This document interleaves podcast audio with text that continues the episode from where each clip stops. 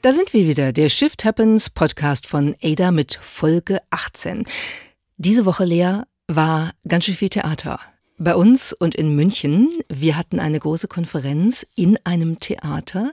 Du hast ja früher selber ganz viel Theater gespielt, in Princeton zum Beispiel, während deines Studiums. Was ist das für ein besonderes Gefühl, wenn man darauf wartet, dass es losgeht? Ich finde vor allem in besonderen Theatergebäuden, wenn man da so im Flügel beispielsweise wartet, eines großen Theaters, dann entsteht da eine richtig schöne Aufregung, wenn man nur hört, wie sich der Saal füllt. Und ich habe ganz früher, also mit acht, angefangen, Theater über den Sommer zu spielen in äh, einer wirklich schönen Gruppe, die hat das aber immer im Zirkuszelt mit uns Kindern gemacht. Und selbst da, wenn du also hinter dem total improvisierten Set dann da standst für die Premiere, entwickelte sich auch in diesem Zelt eine, eine ganz tolle ähm, Atmosphäre, die so ganz die Luft so dick gemacht hat, die hättest du durchschneiden können. Und das ist natürlich in großen Theatergebäuden ebenso, vor allem wenn du eben in diesen Flügel stehst, wo du auch noch in den Publikumssaal gucken kannst und dann lugst du immer so hervor und siehst, wie die Masse irgendwie größer wird. Du hörst auch die Gespräche, das Rauschen und das war jetzt letzte Woche auch so. Wir waren ja im Deutschen Theater in München, eine wirklich besondere ähm, Location für unsere Konferenz, die Molds and Machines.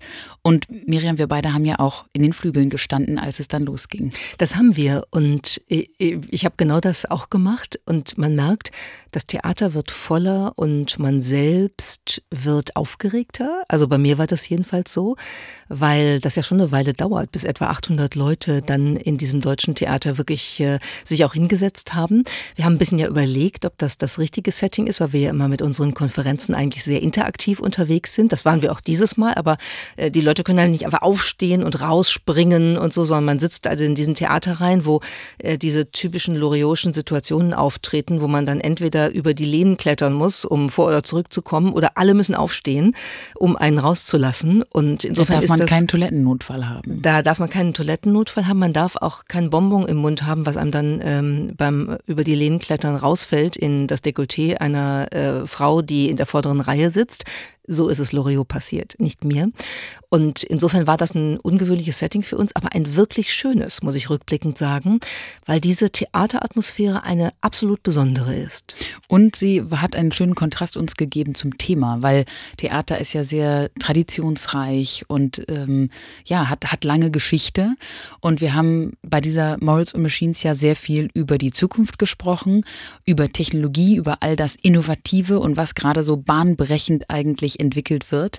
Aber wir haben gemerkt, auch Technologie, auch in die Zukunft gucken, bedarf einem Innehalten und einer Beobachtung der Gegenwart und sogar auch einem Blick in die Geschichte. Das hat die Malls and Machines dieses Jahr für uns gebracht und wir wollen euch ein bisschen davon erzählen. Und das Thema dieser Konferenz, The Morals Machines, war Our Legacy, unser Erbe. Wir wollten also genau feststellen, was denn eigentlich im Moment so auf der Kippe steht, um das mal ein bisschen provokativ zu formulieren, genau wegen der technologischen Entwicklungen, die wir hier im Podcast immer wieder besprechen und die du gerade erwähnt hast, Lea. Und da stellt man eben fest, wir sind gerade mitten in einer Phase, unser menschliches Erbe neu auszuhandeln. Aus der Vergangenheit, in der Gegenwart, für die Zukunft. Legen wir mal los mit dem Blick in die Vergangenheit. Einen Blick in die Geschichte hat nämlich geworfen Professor Genevieve Bell von der Australian National University. Genevieve ist aus Australien eingeflogen für unsere Konferenz. Miriam, du kennst sie ja schon seit langem. Ja, für mich war das ganz, ganz schön, sie wiederzusehen. Nach tatsächlich 15 Jahren ich bin, als ich das Eisenhower Fellowship 2008 hatte, ja durch die USA gereist und äh, war auch sehr viel an der Westküste unterwegs und habe sie da besucht ähm, als eine meiner vielen Gesprächspartnerinnen und Gesprächspartner. Aber das war tatsächlich ein besonderes Gespräch, weil wir haben viele Stunden zusammengesessen. Genevieve war da bei Intel, ähm, wirklich in, in der Führungsriege für User Research zuständig. Die war sowas, wo ich dann nachher gedacht habe, ich glaube, das würde ich gern mal in meinem Leben machen beruflich.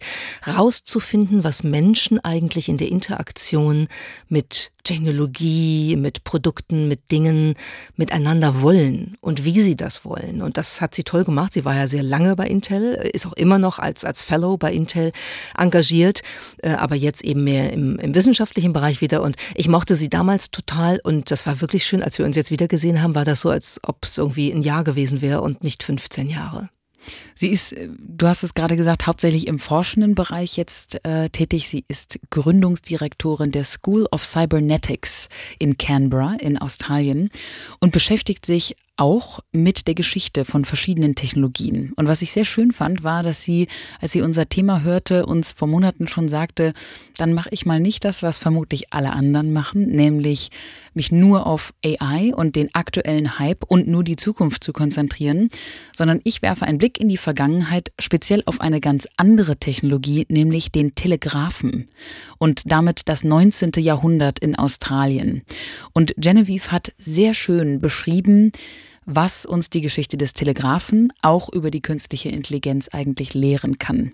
Ihr Hauptargument war, dass wir bei jeder technologischen Innovation nicht übersehen dürfen, dass es zusätzlich zur technologischen Geschichte, also zur, zur technischen Infrastruktur, die es da gibt, noch ganz viele andere Geschichten gibt, die diese Technologie maßgeblich mitgestalten. Also sie hat es in zehn Geschichten zusammengefasst und sagte beispielsweise, dass die Firmen hinter dieser Technologie wahnsinnig wichtig sind, um zu verstehen, warum es gerade ausgerechnet diese Technologie geworden ist. Und das Land, was sozusagen als, als Boden, als Nährboden für diese Technologie dann dient. Und sämtliche andere kulturelle Faktoren hat sie sehr schön beschrieben. Ich fand wirklich beeindruckend. Das war, glaube ich, die, die Infrastrukturerzählung, die eine von den, den zehn Erzählungen war, dass sie ein Foto gezeigt hat, eine Luftaufnahme eines bestimmten Gebietes in Australien, ähm, vom, vom Strand bis ins Landesinnere hinein. Und man dachte, das ist ja wirklich sehr hübsch symmetrisch. Das waren so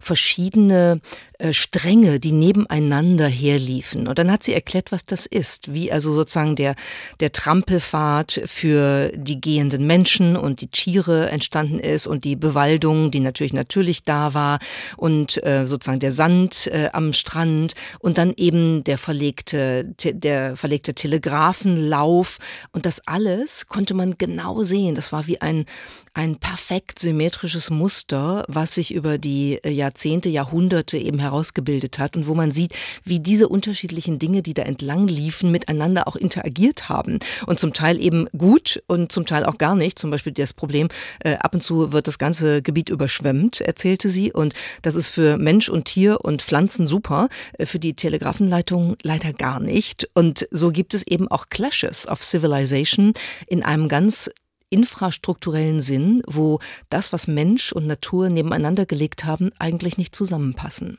Jetzt muss man auch dazu wissen, dass Genevieve Bell auch eine wirklich gute Geschichtenerzählerin ist. Sie ist nicht nur sehr energetisch auf der Bühne, sondern auch sehr, sehr plastisch. Also die macht das sehr greifbar, was da im 19. Jahrhundert passiert ist. Es ging um Geräusche und um, ähm, ja, was da eigentlich aus dem Boden kam, wenn auch was schiefgelaufen ist mit dem Telegrafen. Also davon hat das Publikum im Nachgang geschwärmt, von ihrer sehr engagierten und, und sehr, sehr greifbaren Art, Geschichten zu erzählen. Und ich glaube, eine Geschichte, eine Analogie zur heutigen Zeit, die werden wir uns alle merken und die hat mit Kamelen zu tun. Ja, und die war wirklich wunderbar, weil äh, als diese ganzen Telegrafenleitungen, diese ganze Infrastruktur für diese Kommunikationsmöglichkeit gebaut worden sind, mussten natürlich ganz viele Arbeiter her und die mussten ja auch versorgt werden. Und dann wurden zuhauf Kamele importiert nach Australien, die sozusagen als Lastschlepptiere halt dann die Verpflegung und die Materialien und so weiter zu den Arbeitern gebracht haben. Erstmal nur wenige Hunderte, muss man dazu wissen. Also für Australien waren das schon viele, weil da waren gar keine Kamele. Deshalb, ich war also viele Hunderte. Vom, vom, vom Nullstand ausgegangen. Aber du hast recht, das sind gar nicht so viele. Vor allen Dingen gemessen an der Tatsache, wie viele Kamele es heute in Australien gibt. Diese Kamele haben sich nämlich wie wild vermehrt. Warum haben sie das gemacht? Weil sie gar keine natürlichen Gegner hatten.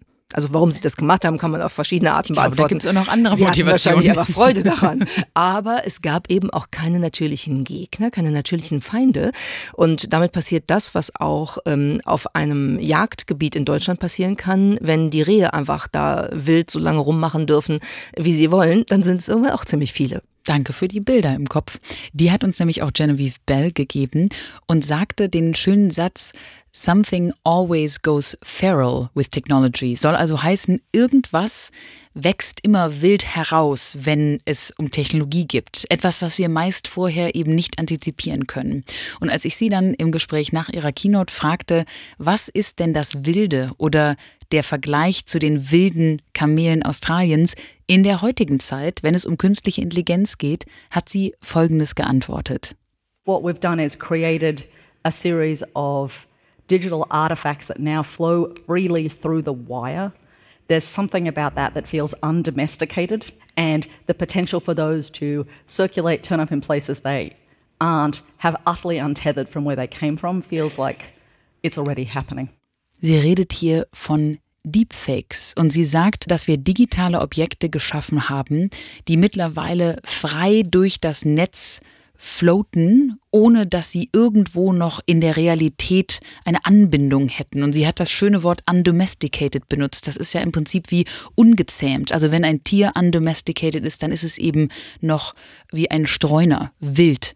Und sie sagt, und das äh, war wirklich etwas, was viele im Nachgang dann sich behalten haben. Deepfakes might be the feral camels of AI. Also das, was gerade mit unserer Informations- und Missinformationswelt, unserem Ökosystem der Kommunikation passiert, gerade durch KI, die eben künstliche Bilder und künstliche äh, Informationsfakten durch die Welt schickt, das kann man eigentlich mit dieser unfassbaren Vermehrung von sehr wilden, ungewollten Kamelen vergleichen. Ein anderes Beispiel, wie wir aus der Geschichte, auch aus der äh, fiktionalen Geschichte lernen können, hat uns Jan Oliver Schwarz gezeigt. Er ist vom Bayerischen Foresight Institute und er hat äh, gezeigt, ein Beispiel mal ähm, an der Serie Star Trek, die ich als Kind ja wahnsinnig gerne geschaut habe, wie sozusagen Produktideen daraus erwachsen sind. Denn äh, in den 70er Jahren bei Star Trek gab es sehr früh also schon eine Art Klapphandy. Das sah wirklich sehr klobig aus und auch sehr lustig, wenn man sich das heute nochmal anguckt. Also wie so ein Klotz, den man so auseinander ähm, falten kann. Aber Motorola die ähm, Handy äh, Company hat sich das zu eigen gemacht und hat dann Anfang 1996 tatsächlich das erste Klapp-Handy auf den Markt gebracht. Das Lustige ist, dass dieses Klapp-Handy schon wirklich ein paar Ähnlichkeiten hat mit diesem Star Trek äh, was äh, dort fiktional präsentiert wurde. Und es heißt auch noch Star Tech. Das ist der, der Produktname des Motorola-Handys. Ähm, und das Logo sieht lustigerweise auch relativ ähnlich aus. Also da haben die wirklich. Hat sich jemand in der Marketingabteilung aber richtig abgearbeitet. Richtig dran abgearbeitet und, und, hat auch richtig abgeguckt, muss man sagen. Aber ist natürlich interessant. Also wenn wir heute so darüber reden, wir haben neulich über den Film Her hier im Podcast nochmal gesprochen ne, und die Interaktion mit einem äh, Operating System ne, über Sprache, in das man sich möglicherweise auch verlieben kann. Das ist schon was, wo man eben ahnen kann, was Ähnliches werden wir bald in Zukunft haben. Und deshalb hat Jan Oliver Schwarz auch geraten, CEOs und überhaupt jeder und jede, die sich für die Zukunft interessieren, die sollten mehr Science Fiction lesen. Jetzt kommt Werbung.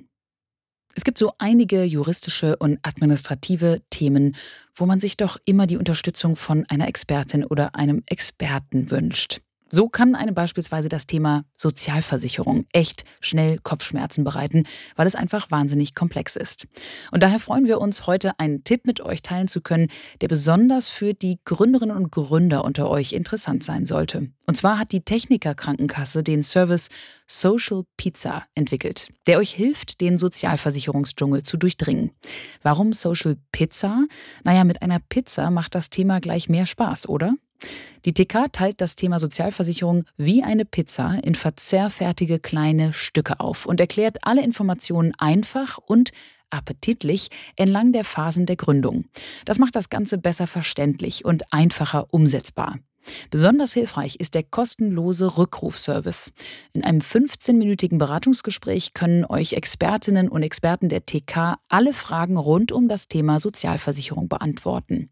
Selbst wenn ihr nicht bei der TK versichert seid, ist dieser Service kostenfrei. Um einen Termin zu vereinbaren, geht ihr auf socialpizza.tk.de.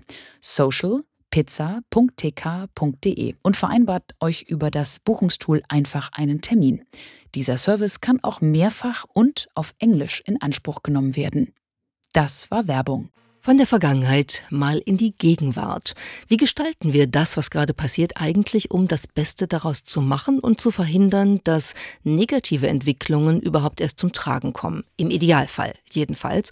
Da war ein wesentliches Thema natürlich schon auch die Frage der generativen KI bei uns auf der Morals and Machines Konferenz und ähm, wie kann man, wie muss man vielleicht manche Dinge doch auch regulieren, durch Regulierung zähmen, um eben die Möglichkeiten zu nutzen und äh, nicht Sklave der neuen Technologie zu werden. Darüber haben wir schon ein bisschen gesprochen, aber letzte Woche ist natürlich parallel zu Morris Machines auch eine Menge passiert. Ähm, die G7-Staaten haben sich getroffen und zwar ausgerechnet in Hiroshima in Japan und haben dort auch über generative künstliche Intelligenz geredet und gesagt, wir müssen schon gemeinsam versuchen, etwas auf den Weg zu bringen, was es möglich macht, das so einzuhegen, dass es uns nicht komplett aus dem Ruder läuft. Und ich habe gesagt, ausgerechnet Hiroshima, weil natürlich diese Stadt für den Abwurf einer der beiden ersten Atombomben bekannt ist und weil wir in letzter Zeit sehr oft den Vergleich gehört haben zwischen äh, generativer KI und der Atombombe im Sinne von, das war anders geplant und es ist dann ganz furchtbar ausgegangen mit diesen ersten abgeworfenen Atombomben auf äh, Hiroshima und Nagasaki in Japan. Und das wollen wir eigentlich nicht zulassen. Das wollen wir auf keinen Fall zulassen bei künstlicher Intelligenz. Insofern haben die G7-Staaten sich jetzt also verabredet, einen Achtung, Hiroshima-Prozess für künstliche Intelligenz aufzulegen. Das finde ich schon eine ziemlich interessante Beschreibung und das lief parallel zu unserer Konferenz. Noch dazu haben viele der äh, Tech-Expertinnen und Experten und auch CEOs ja in den vergangenen Tagen auch in den Vereinigten Staaten beispielsweise über das Thema Regulierung ausgesagt vor dem Kongress. Einige dieser CEOs waren auch just in der vergangenen Woche in Deutschland unterwegs. Sundar Pichai, der CEO von Alphabet beispielsweise, Sam Altman, der CEO von OpenAI, ganz viele Akronyme wieder. Die waren nicht nur die beiden, sondern die, viele dieser ähm, wirklich führenden KI-Köpfe waren, man kann fast sagen, auf einer Welttournee, um immer wieder das Thema Regulierung ähm, anzusprechen. Einige mit mehr detaillierten Vorschlägen für konkrete Regeln als wiederum andere. Und deshalb war natürlich das Thema Regulierung auch bei uns auf der Morals and Machines ein sehr wichtiges. Ich hatte am Nachmittag die große Freude, ein Panel dazu zu moderieren auf dem unter anderem Kirsten Rulf, die ehemals im Kanzleramt für digitale Grundsatzfragen zuständig war und demnach also Kanzlerin Merkel und auch Kanzler Scholz beraten hat und mittlerweile bei BCG für das Thema auch zuständig ist, die hat den schönen Satz gesagt, wir müssen uns schon fragen, ob wir alles, was technisch möglich ist, auch immer für moralisch richtig halten. Denn wir haben viele technische Möglichkeiten, uns weiterzuentwickeln. Einige davon sind aber vielleicht einfach schlicht nicht die richtige Entscheidung.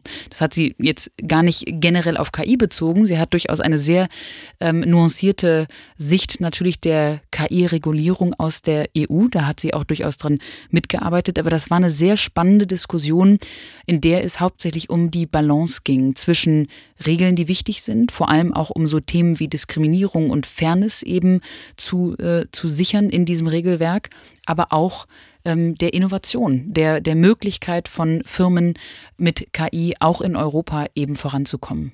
Und ich finde, dass das eine wirklich schöne, differenzierte Diskussion war, weil ähm, an an der deutlich geworden ist, dass eben es ist nicht schwarz und oder weiß, sondern wir merken, so ganz kleine Verschiebungen können halt schon einen großen Impact haben und man kann dann eben Dinge auch unterschiedlich äh, betrachten. Ähm, also das Beispiel EU-Regulierung ist ist ein solches. Ne? Es ist ja super, dass die EU da jetzt als erste wirklich mal ein, ein, ähm, eine Rahmenbedingung vorgelegt hat, äh, die dann sozusagen schon wieder von der von der Realität überholt worden war und wo dann Anpassungen Anpassungen auf generative KI eben vorgenommen werden mussten. Und trotzdem gibt es natürlich auf der einen Seite die, die sagen, äh, das ist schon gut, dass das passiert und es ist auch gut, dass wir bestimmte Risikoklassen haben. Und auf der anderen Seite ist eben das Argument da, diese Risikoklassen sind im Moment noch doch zu undifferenziert und es fallen zu viele Modelle und Systeme in zu viel Risikoklassen, sodass wir eigentlich dann in Europa schon wieder nicht wirklich ähm, ermutigt werden, Dinge überhaupt zu entwickeln, was wir dringend müssen. Und das ist echt sehr schön deutlich geworden, finde ich auch deutlich geworden ist, dass man diese Situation jetzt so an dieser Klippe zur Regulierung als Möglichkeit sehen kann. Das hat Dr. Nakima Steffelbauer ganz schön beschrieben. Die sagte, wir müssen doch jetzt nutzen, dass ganz viele neue Rollen beispielsweise und Positionen auch aufkommen werden, die sich eben just mit diesen Fragen beschäftigen. Und das heißt, wir haben einen irren Gestaltungsfreiraum, wo wir auf wichtige gesellschaftliche Fragen achten müssen, aber eben auch ganz viel mitentwickeln dürfen.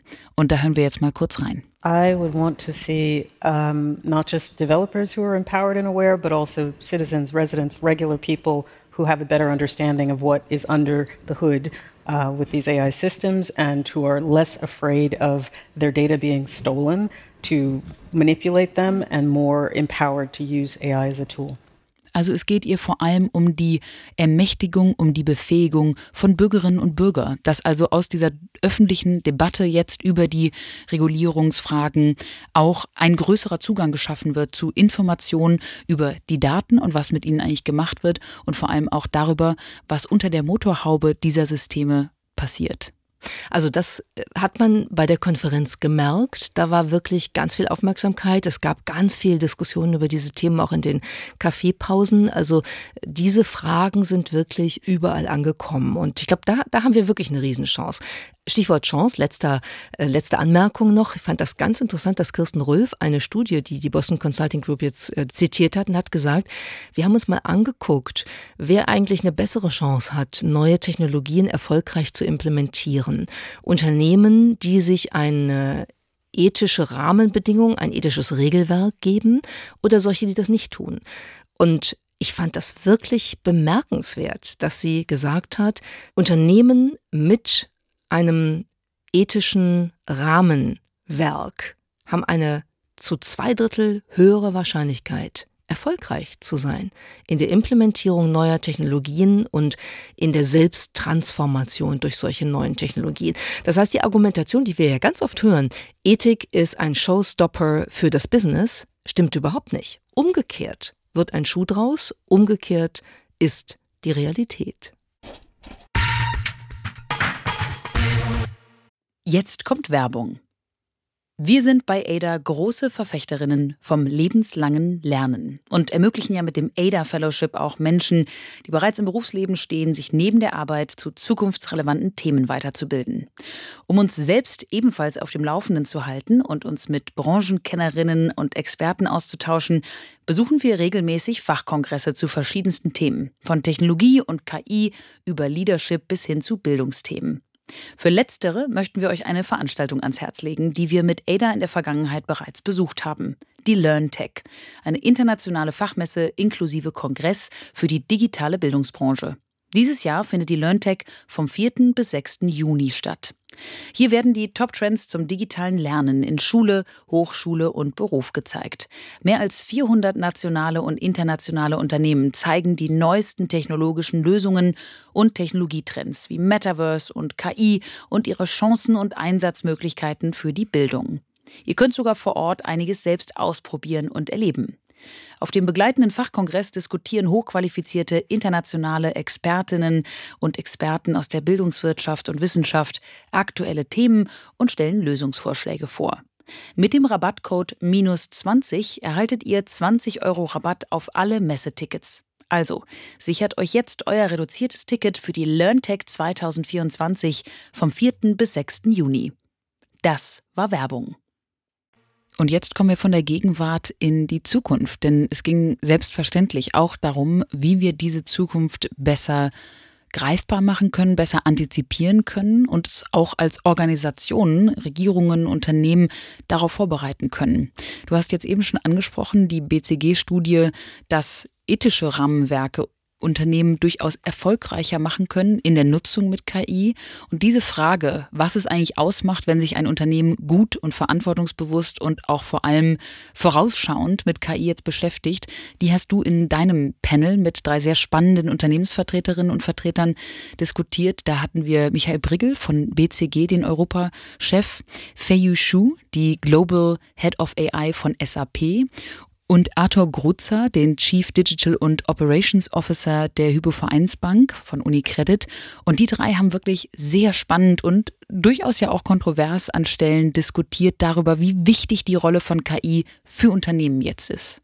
Absolut. Und wie wichtig es ist, was wir als Gedanken ja sozusagen zum, zum Auftakt der Konferenz präsentiert haben. Wir haben ja argumentiert ähm, äh, in der Begrüßung ähm, von, von allen Teilnehmerinnen und Teilnehmern, dass wir im Moment sehen, dass wir in einem großen Imitationsspiel unterwegs sind. Ne? Das, was Alan Turing damals äh, mit seinem Turing-Test äh, in den 50er Jahren eben zum ersten Mal ähm, sozusagen präsentiert hat und argumentiert hat in, in seinen Veröffentlichungen, dass eigentlich ein Computer, ein, ein ähm, maschinelles System dann nicht mehr vom Menschen unterschieden werden kann, wenn der Mensch nicht mehr unterscheiden kann, ob er mit einem Computer oder mit einem Menschen spricht, der sogenannte Turing-Test.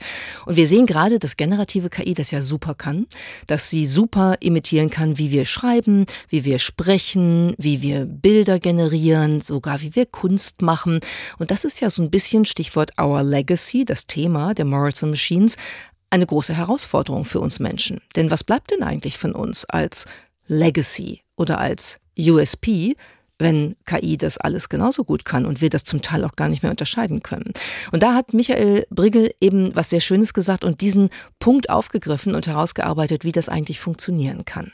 We think that this adaption game is not sufficient anymore in this environment. We think it's crucial that you in front of the wave, that you are actually thinking ahead, that you are rather than imitating the past, that you're imagining the future. I think that's where there will be a premium uh, that companies need to, to work for, and that needs to be deeply embedded in corporate strategies in order to, to get to what I think every company tries to achieve sustainable competitive advantage. Ja, und das ist genau der Punkt, mit dem wir ja in Deutschland, auch in Europa durchaus ein bisschen kämpfen. Ne? Also wir spielen gerade das Adaptionsspiel, weil all die großen Systeme eben aus den USA, auch aus China kommen und wir wieder mal nicht so richtig dabei sind. Und äh, Michael Briegel sagt eben, das reicht nicht, sondern wir können nicht nur immer das imitieren, was schon da ist, was andere gemacht haben, was in der Vergangenheit entstanden ist. Ist übrigens auch datenmäßig keine gute Idee, wie man an all den lustigen Bildern, die mit Journey und so generiert jetzt sehen kann, sondern wir müssen in die Zukunft denken. Und es wird absolut entscheidend sein, äh, ob ein Unternehmen das kann, ob es das sozusagen in seine Strategie wirklich implementiert und auch den Mut, das Risiko eingeht, wirklich Dinge auszuprobieren, um mal vor die Welle zu kommen, anstatt immer nur alles nachzumachen. Und das ist nicht nur auf Unternehmen bezogen, sondern selbstverständlich auch auf ganze Regionen und auf Länder. Und ähm, hier kommt die Frage auf, wer eigentlich mit dem eigenen Modell vor allem auf globaler Ebene dann diesen Wettbewerb dann anführen wird oder überhaupt mitgestalten kann. Und da hat Feiyu Shu was ganz Schönes gesagt, weil sie deutlich gemacht hat, warum es eigentlich so signifikant ist, dass die großen Sprachmodelle, die wir jetzt so erleben auf dem Markt, eben nicht nur immer aus einer Region und auch nicht nur basierend auf einer Sprache, nämlich meist Englisch, entwickelt werden. I think uh, Europe and Germany, we have really uh, have to do more build this general purpose large language because this is a digital infrastructure, right? Each country, each uh, region needs their own large language model because it's not only about the large language model. It's not only about technology. It's about also the values because the, the language in the language is the history, in the language is the ethics, in the language is the values. Das ist wirklich ein schöner Satz, den sie da gesagt hat, weil tatsächlich in der Sprache sind Werte, Geschichte, alles, was wir so brauchen für unsere Zivilisation. In den Sprachmodellen ist all das auch und wird sozusagen mit ausgeliefert. Das ist mal wieder ein Beleg für äh, das ähm, schöne Zitat von Melvin Kranzberg. Technologie ist weder gut noch schlecht, noch ist sie neutral. Sie wird immer aufgeladen durch uns Menschen, die sie anwenden. Wir Menschen, die diese Technologie anwenden, müssen natürlich auch wissen, wie sie denn funktioniert und wie damit umzugehen ist. Und das war auch ein Thema auf diesem Panel, nämlich die Frage des Upskillings, also der Weiterbildung, der, des Auffrischens des Wissens über künstliche Intelligenz, was jetzt immer wichtiger wird, vor allem für Unternehmen.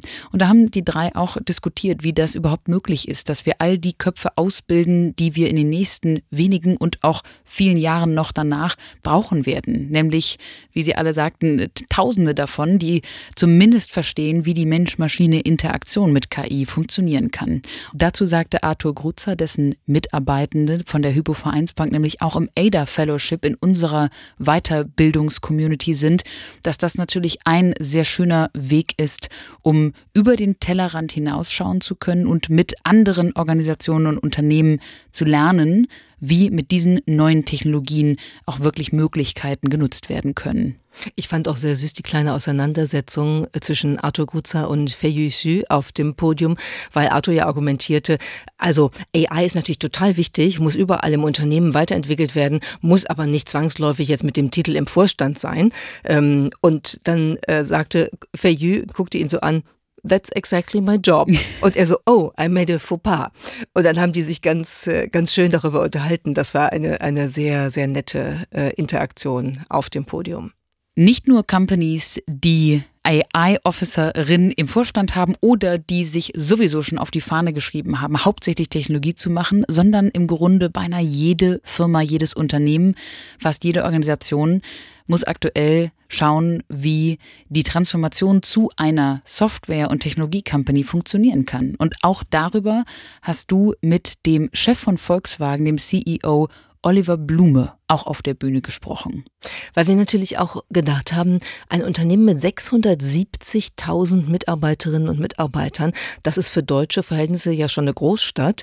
Das ist ja schon Wahnsinn. So eine Transformation von einem Automobilhersteller zu einem Tech- oder Softwareunternehmen hinzubekommen. Und äh, ja, das sind eine Menge Herausforderungen, die man da wirklich auf, aufs Gleis setzen muss. Yeah, it is uh, the biggest transformation uh, for for the whole industry, and uh, you can compare it uh, when um, we had the change uh, from a horse uh, to to cars, and now it's it's all um, electrification, it's digitalization, it's autonomous driving, and um, first of all, I think um, you need a clear strategy and and orientation and and given given frameworks and um, the transformation uh, won't won't happen uh, from one day um, to the other. Um, and you need a bit of flexibility because the different regions of the world are moving with a different speed towards the transformation. Ja, das ist mal das Beispiel, was wir gerade durchlaufen. Die Transformation, so vergleicht es Olli Blume mit unserer Gegenwart, ist ungefähr so wie die vom Pferd zum Automobil. Da ist also einiges zu bewerkstelligen. Dafür braucht es Leadership, wie er sagt. Dafür braucht es Flexibilität und es wird nicht von heute auf morgen klappen. Das äh, ist ja eine Erfahrung, die nicht nur Volkswagen macht. Und es macht definitiv einen Unterschied, in welchem Land. Da sind wir wieder bei Genevieve Bell, denn der, ähm, der, der staatliche Kontext spielt eben auch eine Rolle, in welchem Land diese Transformation passiert. Bei Volkswagen ist das natürlich vor allem der Vergleich zwischen Deutschland und China in der aktuellen Situation. Ja, und darüber haben wir ja auch gesprochen äh, auf der Bühne. Beispielsweise das Thema Batterieherstellung. Ähm, ein chinesischer Batteriehersteller ist Weltmarktführer. Da müssen jetzt andere Unternehmen rein. Volkswagen will das ja auch, hat ja in Salzgitter jetzt die erste Batteriefabrik tatsächlich eröffnet im Rahmen einer größeren Offensive. Ähm, aber weitere folgen dann doch nicht so schnell wie erwartet. Und das hat Olli Blume ja auch erklärt. Er hat gesagt, wir haben schon es mit Rahmenbedingungen zu tun, die einfach vom Pricing her dann schwierig sind.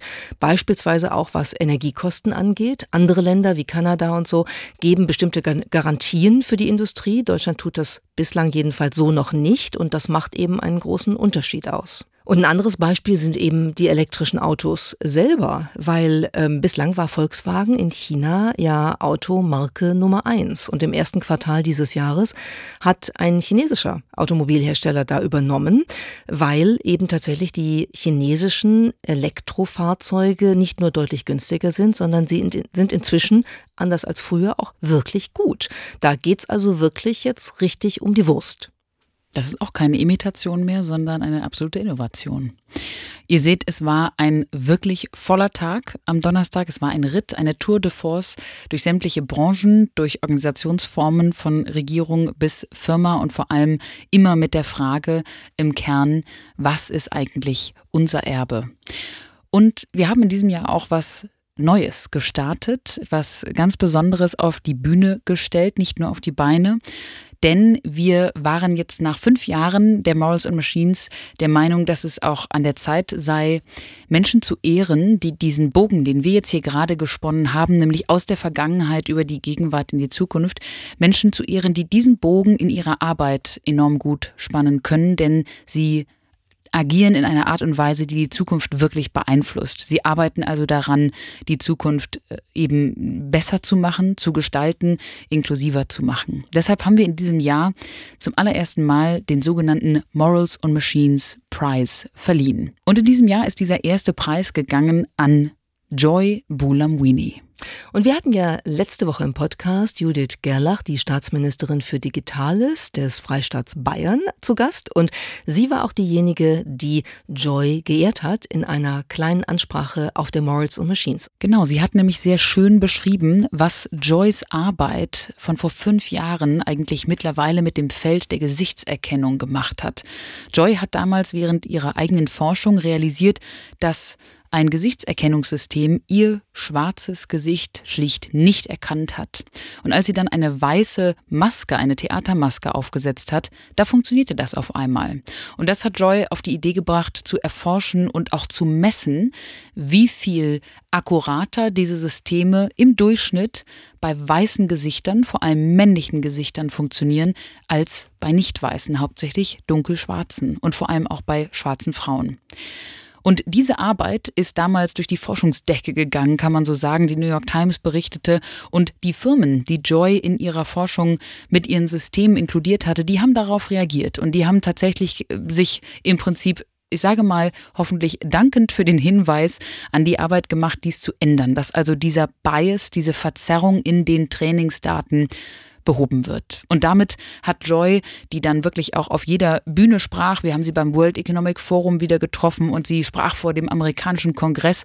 Sie wurde immer wieder als Expertin hinzugezogen und sie hat damit dazu beigetragen, dass diese Art von Gesichtserkennungssystemen eben in vielen amerikanischen Städten und auch Staaten so nicht angewandt werden dürfen. Und sie hat die Algorithmic Justice League gegründet, die sozusagen das ja institutionell jetzt jetzt auch weiter vorantreibt und äh, dieses Thema auf der Agenda hält. Und genau dafür, für ihre Arbeit und auch für die Algorithmic Justice League und all dafür, wofür Joy steht mit ihrer Forschung gegen Diskriminierung durch KI-Systeme, haben wir ihr den Morals and Machines Prize gegeben. Und Judith Gerlach, die Staatsministerin, hat einen sehr schönen Satz dazu gesagt. Dear Joy, thanks to you, I feel safer in our digital world. Dank deiner Arbeit, Joy, fühle ich mich sicherer in unserer digitalen Welt. Das war wirklich ein ganz, ganz schöner Schlusssatz für ihre Laudatio. Und dann haben wir natürlich auch noch etwas ganz Besonderes zu hören bekommen und zu sehen bekommen. Denn Joy ist ja nicht nur eine tolle Computerwissenschaftlerin und auch Aktivistin für die Rechte der Menschen in Zeiten der Maschinen, sondern sie ist auch noch Poetin. Und wir haben sie auf der ersten Morals Machines schon sozusagen zu Gast gehabt, 2018. Und da hat sie uns ein Gedicht vorgetragen mit dem Titel AI Ain't I a Woman. Und Joy war fleißig und kreativ und hat ein neues Gedicht mitgebracht, das sie uns in diesem Jahr auf der Morals Machines vorgetragen hat. Hört einmal rein in Joy Bulamwinis Unstable Desire. Unstable desire, prompted to competition, where be the guardrails now? Threat in sight will might make right, hallucinations taken as prophecy. Destabilized on a middling journey to outpace, to open chase, to claim supremacy, to reign indefinitely, haste and pace, control altering deletion. Unstable desire remains undefeated. The fate of AI, still uncompleted. Responding with fear, responsible AI, beware. Prophets do snare, people still dare to believe our humanity is more than neural nets and transformations of collected muses. more than data and errata, more than transactional diffusions? Are we not transcendent beings bound in transient forms? Can this power be guided with care, augmenting delight alongside economic destitution? Temporary band aids cannot hold the win when the task ahead is to transform the atmosphere of innovation. The android dreams entice, the nightmare schemes of vice. Poet of code, certified, human made, no AI in that production. Thank you. Das war unsere Zusammenfassung der Malls und Machines letzte Woche. Wenn ihr jetzt Lust darauf habt, in die Inhalte dieser Konferenz einmal reinzuschauen, dann könnt ihr euch dafür immer noch ein On-Demand-Ticket kaufen. Den Link dafür findet ihr in den Show Notes, sodass ihr den gesamten Tag nochmal erleben könnt. Liebe Miriam, ich bin mit dir heute auf der Suche nach einer Stadt. Und ich werde dir jetzt drei Fakten über diese Stadt vorlesen und mal schauen, ob wir gemeinsam herausfinden können, als Überraschung in der heutigen Folge, um welche Stadt es sich handelt. Es ist so wie Stadt, Land, Fluss, nur umgekehrt. Ganz genau. Okay. Also zum einen ist diese Stadt seit 1995 Weltkulturerbe der UNESCO. Hast du schon mal ungefähr ein Gefühl, wie historisch wichtig sie ist. Zweitens hat die Stadt in gewisser Weise etwas gemeinsam mit einem Projekt, was wir beide sehr unterstützen, nämlich mit dem Damenfußball. Denn die Damenmannschaft dieser Stadt ist Rekordmeister in der höchsten Spielklasse des Frauenfußballs in ganz Portugal. Und drittens hat diese Stadt eine ganz besondere Verbindung zu Ada. Denn niemand anderes als Lord Byron hat dort gerne Zeit verbracht. Lord Byron war natürlich der Vater von Ada Lovelace. Ganz genau. Und Lord Byron hat damals ein Gedicht geschrieben, Sintra's Glorious oh Eden. Oh mein Gott. Oh. Worum geht es? Es geht um eine kleine Stadt in Portugal, die etwa 45 Autominuten von Lissabon entfernt liegt. Und ähm, das ist ganz, das war mir nicht mehr bewusst, dass Lord Byron es da auch so schön fand. da war was als jetzt, was, was hat Sintra auf sich? Warum glaubst du, habe ich Sintra gewählt? Das war ein, ein sehr galantes kleines Rätsel. Ähm, ich wusste übrigens tatsächlich nicht, dass das UNESCO-Weltkulturerbe ist, die Stadt. Das finde ich ja wirklich interessant. Vielen Dank für meine Reisevorbereitung, die ich jetzt hier quasi aktiv im Podcast bekommen habe, weil wir sind schon fast auf dem Weg nach Sintra. Es gibt dort eine wunderbare Konferenz, die am kommenden Wochenende stattfinden wird. Das House of Beautiful Business, wo wir beide schon ein paar Mal waren. Du warst auch lange sozusagen im Board äh, des, des Hauses. Und wir sind auf dem Weg dahin, um dort ein bisschen etwas ähm, ja, inhaltlich beizutragen und natürlich auch uns inspirieren zu lassen und zu lernen von dem, was wir hören und sehen und mitbekommen. Und deswegen werdet ihr in der nächsten Woche sehr viel darüber hören, über das House of Beautiful Business und auch noch über einige andere Trips und Stops, die wir so in dieser kommenden aufregenden Woche haben werden.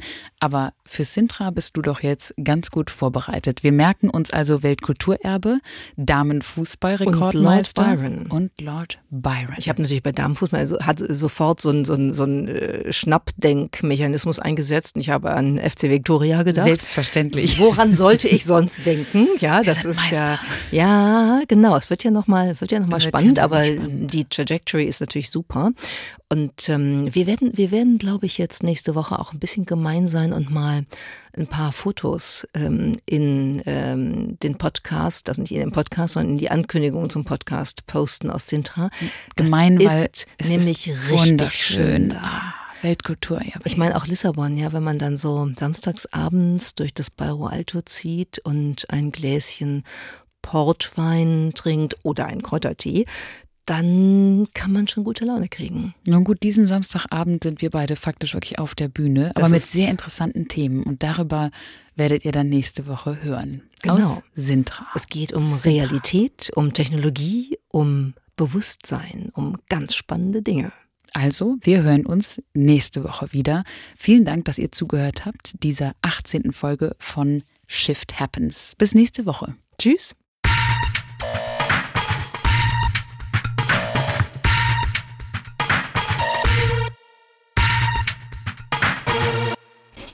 Shift Happens.